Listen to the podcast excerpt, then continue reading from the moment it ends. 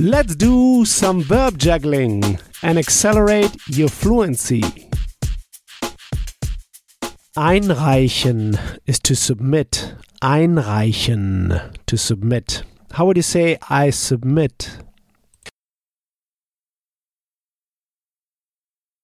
Ich reiche ein. You see, it's a separable verb. Ein is a separable prefix.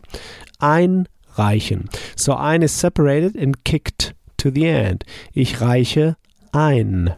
How would you say I submit a job application?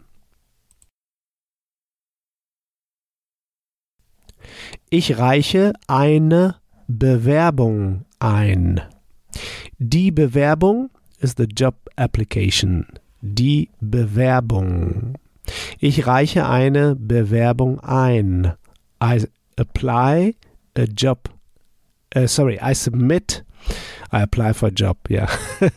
I submit a job application. The structure in German is I submit a job application. Ich reiche eine Bewerbung ein. How would you say I submit my job application? Ich reiche meine Bewerbung ein. How would you say I submit your job application? Ich reiche deine Bewerbung ein. How would you say I submit the divorce? Ich reiche die Scheidung ein. Die Scheidung is the divorce. Die Scheidung. So you see, in German we say it this way. Ich reiche die Scheidung ein. I submit the divorce. Actually, I think in, in English you say I file for divorce. Ich reiche die Scheidung ein. How would you say I would like to submit the divorce? Ich möchte die Scheidung einreichen. You see, ich möchte, I would like, ich möchte. Now einreichen is in, in the infinitive form and kicked to the end. It's the second verb. Ich möchte, möchte is the first verb, the modal verb. And einreichen in the infinitive form kicked to the end. You remember, whenever you have two parts of verbs or two verbs, the second one is always kicked to the end. Ich möchte die Scheidung einreichen. I would like the divorce to submit. How would you say I would like to submit the job application?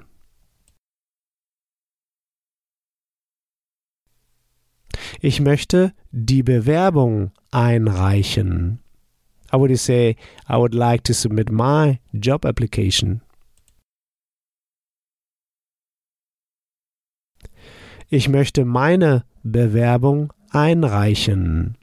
How would say I would like to submit my divorce? Ich möchte meine Scheidung einreichen. How would you say in the past? I've submitted.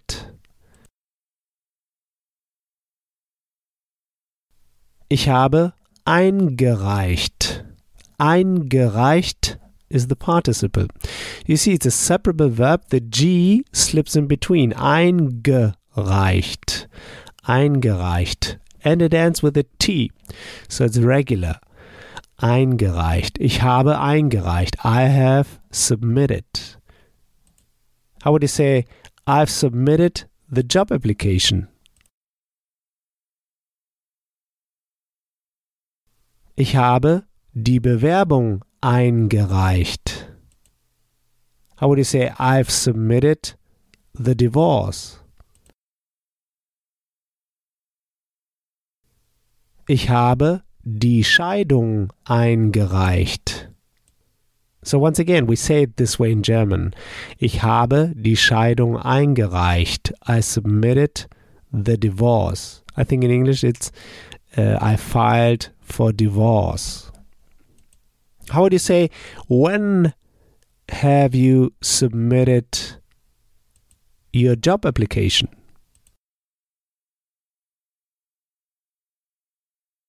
Wann hast du deine Bewerbung eingereicht?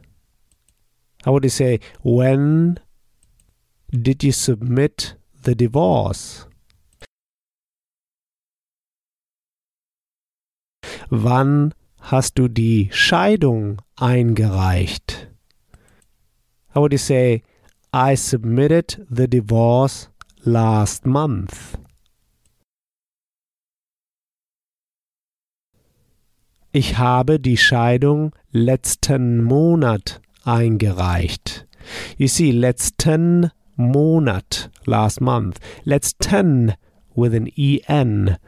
This is an accusative. It's der Monat, masculine, but an accusative, we have an en ending. The accusative masculine article is den, so we say letzten Monat. How would you say, I submitted the divorce last year. Ich habe die Scheidung letztes Jahr eingereicht. You see, here we say letztes Jahr because it's das Jahr. Ich habe die Scheidung letztes Jahr eingereicht, last year. Ich habe die Scheidung letzten Monat eingereicht, last month. How would you say, I submitted the divorce last week? Ich habe die Scheidung letzte Woche eingereicht. Great! Next time we'll go through the verb übersetzen to translate. Übersetzen to translate. Like when you say, Can you translate the word?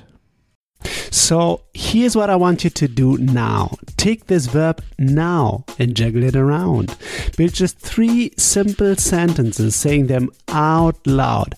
Just three simple sentences. This will take you just one minute. In the next episode, you'll hear my take on this verb. So talk to you soon. Bis bald. If you want to get the script and translation of the key sample sentences I use in each podcast lesson, just head over to herrprofessor.com slash podcast and sign up to my newsletter at the top of the page.